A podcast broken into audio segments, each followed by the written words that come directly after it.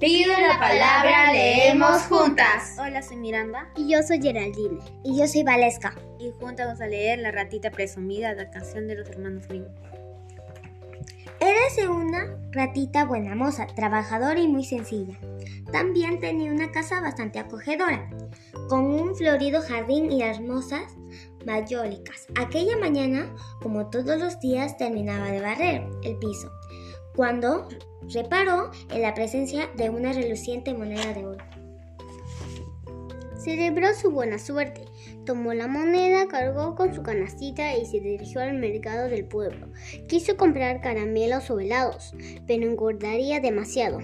Por eso caminó hasta los almacenes franceses quedándose encandilada con los sombreros que allí se exhibían.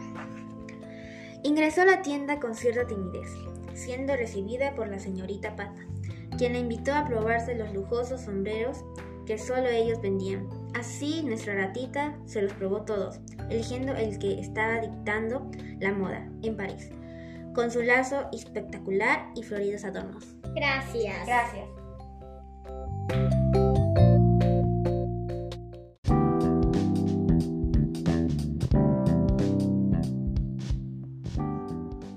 Ayúdanos a llegar a más niños y niñas para hacer de ellos un agente de cambio.